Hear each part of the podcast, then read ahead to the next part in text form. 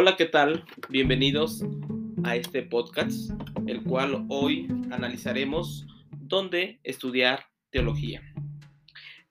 Y antes de poder explicar en dónde podemos estudiarla, quisiera compartirles una pequeña frase del famoso predicador Carlos Spurgeon, el pastor bautista, que le hacía a sus estudiantes, sed bien instruidos en teología y no hagáis caso del desprecio de los que se burlan de ella porque la ignoran.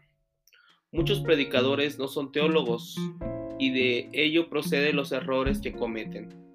En nada puede perjudiciar al más dinámico evangelista el ser también un teólogo sano y a menudo puede ser el medio que le salve de cometer enormes disparates. Es una grande realidad que no todos los que predican o predicamos la palabra de Dios, ya sea ministras o ministros de Dios, son teólogos. Y la teología, sin duda, es un llamado de Dios y es un llamado que se necesita hacer de una manera diligente, responsable, ante las necesidades de las comunidades en las cuales nosotros vivimos. Pero la teología también es un compromiso con Dios, en el cual hablamos de parte de Dios con autoridad y es necesario que nosotros podamos eh, cumplir el llamado de Dios a través de esta preparación para poder con mayor excelencia preparar el mensaje que Dios tiene para el pueblo de Dios. Y antes de poder ver en dónde podemos considerar nuestros estudios de teología desde un punto de vista académico, nosotros tenemos que considerar varios factores en los cuales nosotros tenemos que considerar dentro de, de nuestra vida personal. Una vez que alguien recibe el llamado de Dios, ahora nosotros tenemos que considerar dónde podemos estudiarlo. Este lugar va a estar determinado por varias variables. Una de ellas depende de nuestro tiempo personal. Hay instituciones académicas que preparan a hombres y mujeres de Dios de tiempo completo. Y ahí son los seminarios teológicos, en los cuales cuentan con hospedaje, cuentan con em, apoyos, becas, para que puedan prepararse de una manera más exhaustiva y así poder eh, estudiar una licenciatura. Pero no todos cuentan con la misma posibilidad y algunos prefieren estudiarlo de una manera sabatina, algunos otros entre semana, tal vez de una manera nocturna u otros ni siquiera les cuesta trabajo poder hacer este tipo de opciones y requieren estudiarlos en su tiempo, que puede ser muy variable y por lo cual se estudia de una manera a distancia a través de una forma que le llamamos em, asincrónica, es decir, este, en horarios eh, diferentes, donde se les asignan a través de una plataforma por internet algunas tareas y ahí pueden ver videos y las actividades que son propiamente académicas. ¿no? Todo esto tiene ventajas y desventajas. El tenerlo de una manera presencial nos ayuda a poder tener una forma de acercamiento con aquellos pastores teólogos en los cuales puedan contar sus experiencias y poder tener algún contacto más cercano con las situaciones de la iglesia. La desventaja de estas cuestiones en línea pues es que se pierde y no, no se puede tener, pero no, no de la misma magnitud como de una cuestión presencial. Otra de las variables que nosotros necesitamos considerar, aparte de nuestro tiempo, es nuestro presupuesto. Puede ser que nuestra economía eh, pueda estar eh, muy, este, con muchas necesidades. Y aunque querramos estudiar tal vez en, una, en otro país, en una excelente institución académica de teología, pues tal vez no sea, eh, no tengamos las posibilidades para poder contar con el apoyo de becas, porque tal vez muchos de los hombres o mujeres son casados, tienen responsabilidades, tienen trabajos en los cuales seculares se les dificulta poder hacer este tipo de situaciones porque tienen hijos y hay que ser responsables también porque es uno de los requisitos para ser llamado obispo, ¿verdad? Que, que sea responsable con los de su casa, ¿verdad? Y bueno, pues son cuestiones que nosotros tenemos que considerar si nuestra economía, eh, para cuál institución académica nosotros podemos guiarlos. Otro variable muy importante, y creo que a veces no lo consideramos, es el apoyo de nuestra familia. Dios llama a un hombre y a una mujer, pero también llama a su familia. Y necesitamos el apoyo de nuestros familiares porque el llamado de Dios requiere también un tiempo. Y aquel que es esposo esposa, que es padre o madre, debe entender que no puede descuidar a su familia y también implica que necesita hacer un espacio para poder estudiar y prepararse en el servicio y en la obra de Dios. Y que esto implica que necesita hacer tiempo para Dios, tiempo para su familia, tiempo para su trabajo tiempo para descansar, tiempo para servir en su iglesia local y que sin duda pues obviamente esto no sustituye eh, lo que es su trabajo en la iglesia local. Necesitamos entender este tipo de variables que nosotros vamos a, poder entender para llevar a cabo y no eh, perdernos en el intento. Otra de las variables muy importantes a considerar es la parte de nuestra tradición religiosa en la cual nosotros eh, formamos parte. La mayoría de los cristianos que han sido llamados al servir al Señor pertenecemos a una iglesia denominacional. Llámese la denominación que sea. Y la mayoría de las denominaciones cuentan con instituciones teológicas académicas en las cuales se pueda formar a sus ministros. Y cuando tu iglesia ofrece la institución, pues necesitas cursarla. Y ahí es donde entonces podemos tener las este, opciones más cercanas y puedes contar también con el apoyo de tu obispo, pastor, presbítero que pueda ayudarte en esta situación.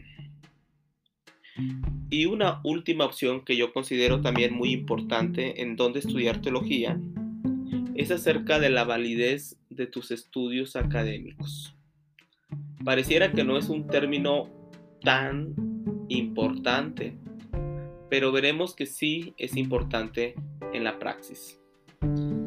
Si nuestras denominaciones nos ofrecen instituciones académicas para nosotros poder estudiar, nosotros también tenemos que considerar si estas instituciones cuentan con validez de estudios ante lo que es nuestro país en el cual estamos colaborando.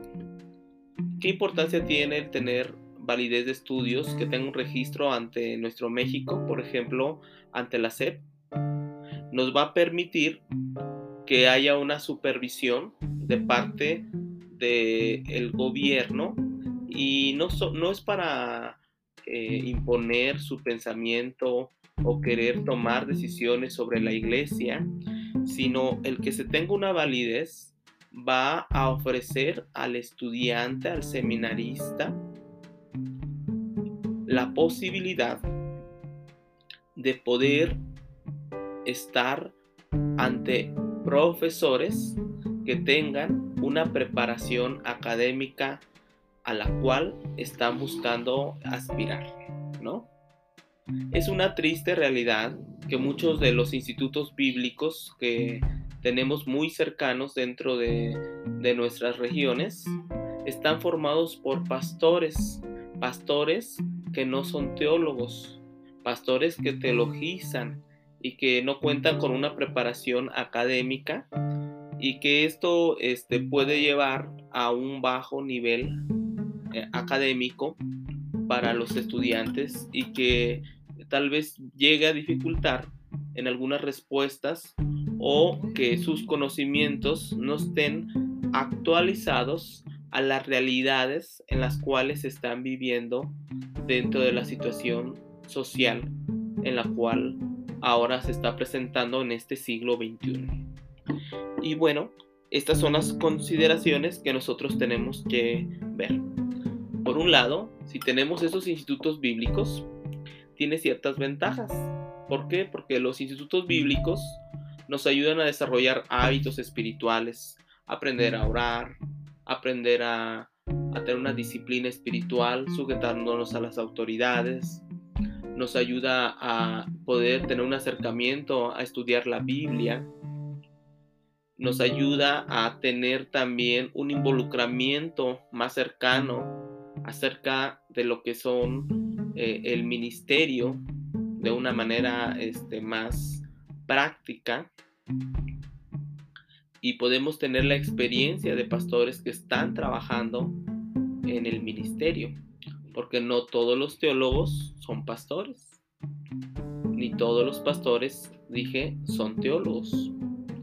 Entonces la ventaja de los institutos bíblicos es que nosotros podemos contar con este tipo de hermanos y hermanas que están eh, trabajando dentro de las comunidades de la iglesia y si es de nuestra denominación, pues podemos tener una mayor riqueza de diferentes formaciones. Otra de las ventajas de tener un instituto bíblico es que tiene una duración mucho más corta a comparación de un seminario teológico. Eh, usualmente eh, corresponde a veces en un año, tres años, comúnmente y nos lleva a tener una conexión más con nuestra iglesia local con la cual estamos sirviendo, teniendo el tiempo para prepararnos y el tiempo para poder nosotros eh, estar en el mismo instituto. Sin embargo, también hay desventajas de, cursar un instituto eh, bíblico. ¿Cuál es la cuestión? Una de ellas mencionaba hace un momento, que hay poco rigor académico.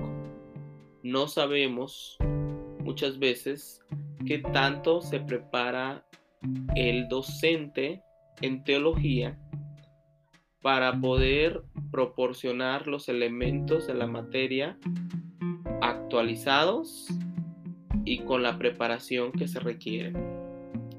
Muchos elementos ya no se aplican en la actualidad y aunque la Biblia no cambia, sí cambia muchas perspectivas y de necesidades que nosotros necesitamos tomar en cuenta en nuestro México, América Latina o la región en la cual nosotros estamos colaborando.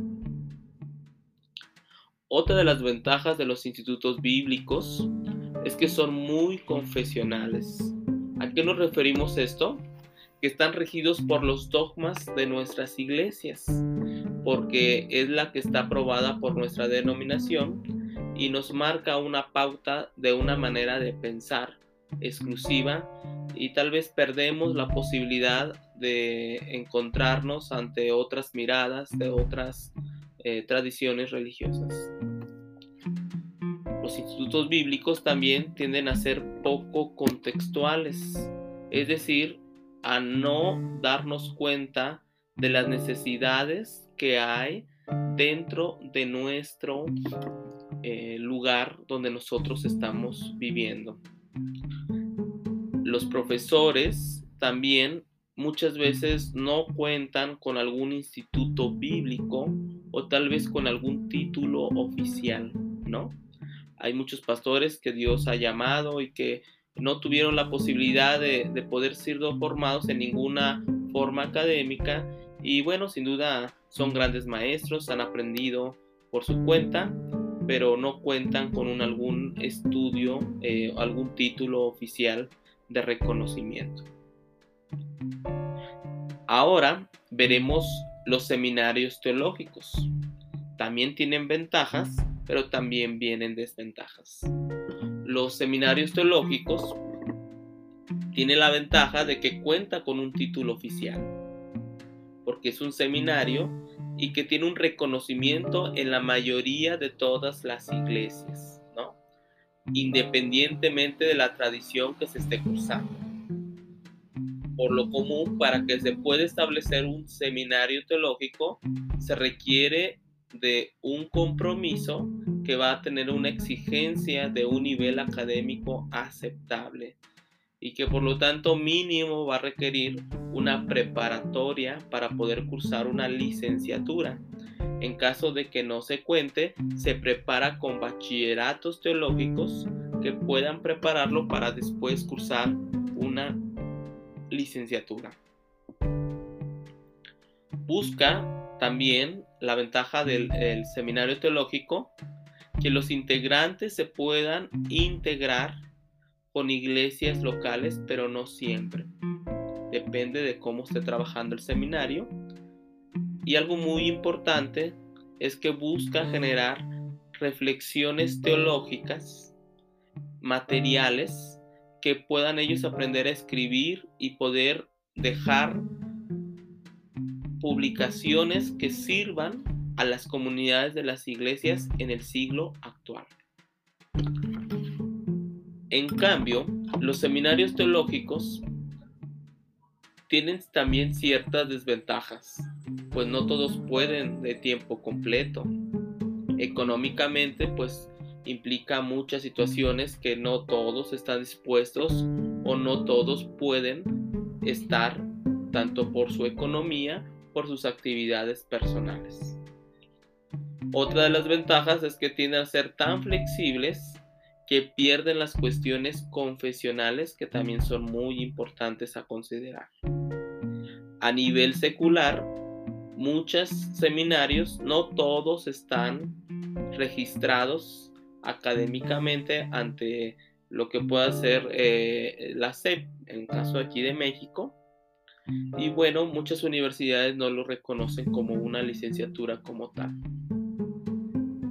Otra de las desventajas es que es, pueden ser los costos un poco elevados y hay poca salida laboral para poder desempeñar un trabajo de lo que implica tiempo completo. Depende ahora pues de muchas otras situaciones que, podamos considerar, ¿no? Tan solo las colegiaturas, los libros, eh, ahorita con la era digital pues tenemos un acceso a, muchos materiales de manera en PDF, ¿verdad? Pero videos, situaciones que antes no se tenían, pero que aún así pues este, los libros, las colegiaturas siguen teniendo un precio muy, muy importante, ¿no? Y que aunque hay becas, pues no todos de todos modos pueden pagar porque hay instituciones en las cuales sus precios son muy, muy elevados. Ya una vez viendo este tipo de, características, ¿dónde podemos estudiar? Hay muchas instituciones, gracias a Dios, que se están levantando. Eh, una de ellas que yo les puedo recomendar porque ahí he tomado materias y he estudiado es la Comunidad Teológica de México que se encuentra en la Ciudad de México. Esta comunidad está formada por seis seminarios de diferentes tradiciones, luteranos, presbiterianos, bautistas, metodistas, em, pentecostales, etcétera, y que este, se permite respetar la tradición, los dogmas de cada iglesia y hace rico un trabajo de esta naturaleza. ¿No? Ustedes pueden buscar en su página, ahí vienen los requisitos. Una de las ventajas es que no requiere el apoyo de, una iglesia o tradición. Tú puedes entrar sin necesidad de, tener este tipo de características, ¿no? Otra de las escuelas muy reconocidas e importantes es la Universidad Madero. Esta es la Universidad Metodista, la cual también cuenta con una validez ante CEP aquí en México y que se tiene la ventaja de que se da dos títulos, uno por parte del seminario, que es todas las naciones, y otro por parte de la universidad propiamente. La universidad cuenta con dos opciones, también de una manera en línea, de manera sincrónica, y otro este, de manera presencial. Y bueno, también a nivel internacional, otra de las instituciones por excelencia es la Universidad Bíblica Latinoamericana en Costa Rica, donde grandes hombres y mujeres de Dios se han inscrito. Pero no podemos dejar de mencionar las instituciones también que están en las instituciones grandes como el Seminario Teológico Presbiteriano de la Ciudad de México, como podemos encontrar en, también de la misma denominación el Seminario Nicanor allá en Toluca, como podemos eh, considerar también el Seminario Gonzalo Báez Camargo Metodista, o eh, el Seminario Teológico Metodista allá en Monterrey, Juan Wesley, el Seminario Nazareno, el Seminario este, de Cristo a las Naciones, uno muy conocido, más este, e, en el ámbito ahí en Querétaro. Y así podemos encontrar de diferentes universidades cristianas que nosotros podamos considerar.